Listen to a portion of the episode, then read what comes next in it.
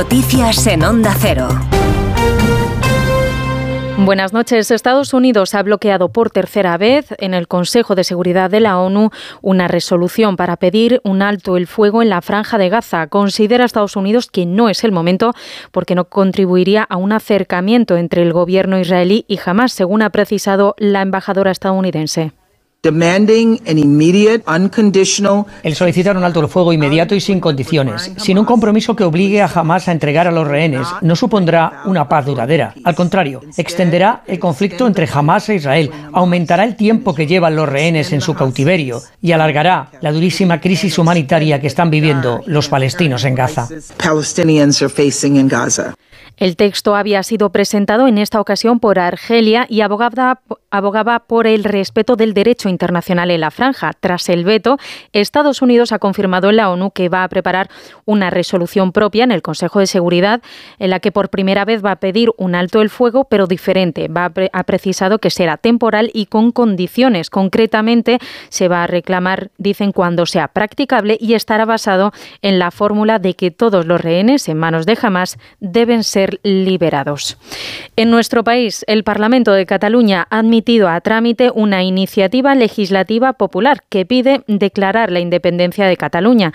Así se ha decidido en, en la reunión de la mesa con los votos favorables de Junts y la CUP y la abstención de Esquerra Republicana de Cataluña. Onda Cero Barcelona, Gabriel Figueredo. Junts vuelve a marcar perfil propio en el Parlamento ante Esquerra. Los republicanos se han abstenido al considerar que la propuesta no va a ninguna parte. En cambio, los de Carles Puigdemont han votado a favor de tramitar una ILP que en última instancia quiere declarar la independencia de forma unilateral en medio de la negociación de la amnistía. Para el líder de Ciudadanos en Cataluña, Carlos Carrizosa, la apuesta por la convivencia de la Moncloa ha fracasado. Estamos, por lo tanto, más desprotegidos y más indefensos y se constata además la flagrante falsedad de los argumentos del señor Sánchez y del señor Salvador Illa.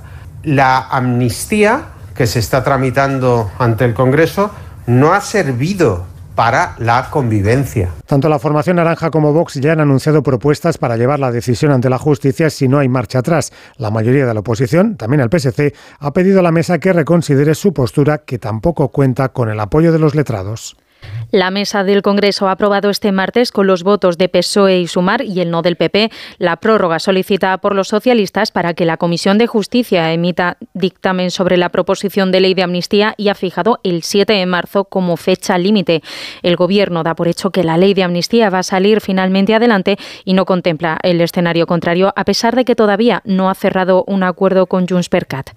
El presidente del Partido Popular, Alberto Núñez Feijóo, ha asegurado que el triunfo de su partido en las elecciones gallegas supone un fracaso para Pedro Sánchez. Se erige el mismo como única alternativa para la España constitucional. Feijóo se ha dirigido al Comité Ejecutivo Nacional del PP este martes, dos días después de la mayoría absoluta lograda por Alfonso Rueda en Galicia, y ha cargado contra la maquinaria del sanchismo. Hemos visto cómo eh, la maquinaria del sanchismo no solamente ha tenido interés porque el soberanismo gobernase en Galicia, sino además sorprendentemente de atacar y de atacarme como presidente nacional del partido, pero también, me imagino, como expresidente de Galicia. Pues bien, si querían que las elecciones gallegas fuesen un plebiscito sobre mi liderazgo, ahí tienen el resultado del plebiscito, y si querían que Galicia validase su modelo, ahí tienen el fracaso rotundo del modelo sanchista. Además, el presidente del Gobierno, Pedro Sánchez, ha anunciado que se va a desplazar hoy miércoles a Marruecos. No hay agenda oficial ni tampoco se conocen los temas a tratar de la visita que se ha anunciado este martes, pero se espera que incluya un encuentro con el rey Mohamed VI, dado que había una invitación pendiente por parte del monarca alawí. Y en la actualidad deportiva, en fútbol, el Atlético de Madrid ha perdido por 1-0 en su visita al Inter de Milán para la ida de los octavos de final de la Champions. Hoy miércoles a las 9 encuentro entre el Nápoles y el Barça. A la misma hora, Oporto Arsenal podrán seguir la jornada a partir de las 8 y media de la tarde en el Radio Estadio de Onda Cero.